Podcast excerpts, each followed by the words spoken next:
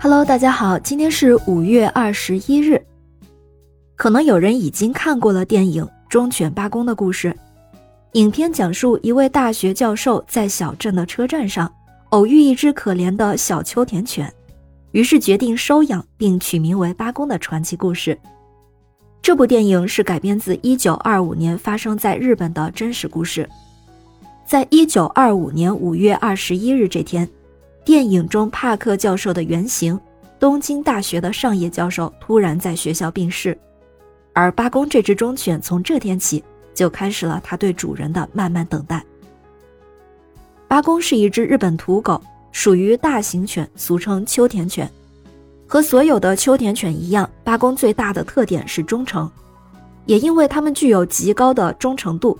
它们曾一度是日本皇室和贵族的特有犬种。电影《忠犬八公》中曾反复强调，秋田犬和人类能建立非常微妙的联系，这大概也是秋田犬能成为日本国犬的原因所在了。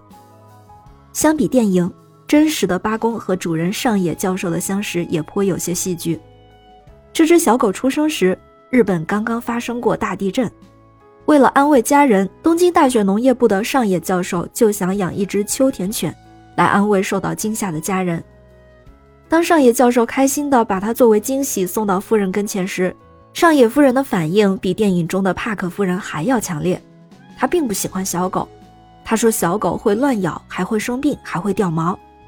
但是上野教授实在是太喜欢小狗了，还给它取了个名字叫小八，说它会保护家人。他请求夫人先在家里养一星期再说。其实呀，上野教授他坚信所有的人都会喜欢上这只小狗。夫人只好点头同意了。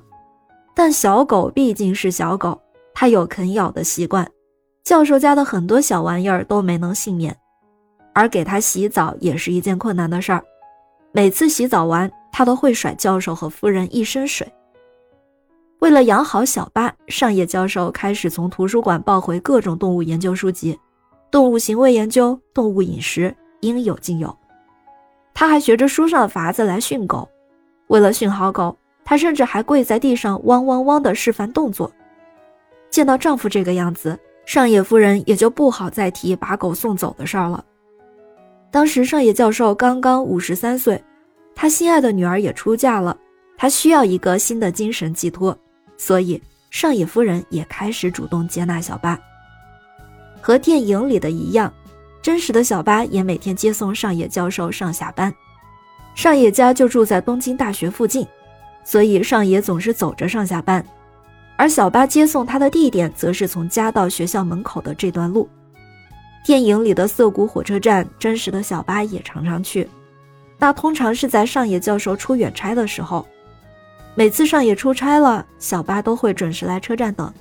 他知道自己总会等到他。也正是因为经常在车站等上野，小八对火车的汽笛声特别敏感。一九二五年五月二十一日那天，小八像往常一样开心地送上野去了学校。在电影里，小八在那天预感到教授会出事，但真实的小八却并未感觉到异样。他对于即将来临的分别一无所知。那天上野在给学生上课时，突然脑溢血发作倒地，然后再也没有起来。但小八并不知道主人已经死了，所以那天他依旧去了学校门口接人。因为没接到，他又转身去了涩谷火车站。他以为主人是出差去了。此后一连三天，小八每天都会前往火车站等上野教授。接连三天，他一直不吃不喝。上野夫人料理完教授的丧事之后，她伤心欲绝，已经无法面对老宅了，所以她搬走了。但是她没有带走小八，因为她一见到小八就会想起丈夫，想起丈夫和小八在草地里打滚的样子。这样，小八辗转换了好几任主人，最后被送到上野的好友、以前的邻居小林家，所以他又能看到以前的上野家了。自那以后，小八依旧每日准时前往涩谷火车站。每次汽笛声响起时，他都竖着耳朵蹲在花坛边沿，看着从车站门内出来的人，等上野出来。他觉得主人是出了远差了，很远很远，所以他需要等很久很久。后来八公的故事被报纸报道，很多人在读了之后感动不已，小八就被称作忠犬八公了。真的是如同古人“山无棱，天地合”的誓言。感谢您收听今天的故事，咩咩 Radio 陪伴每一个今天。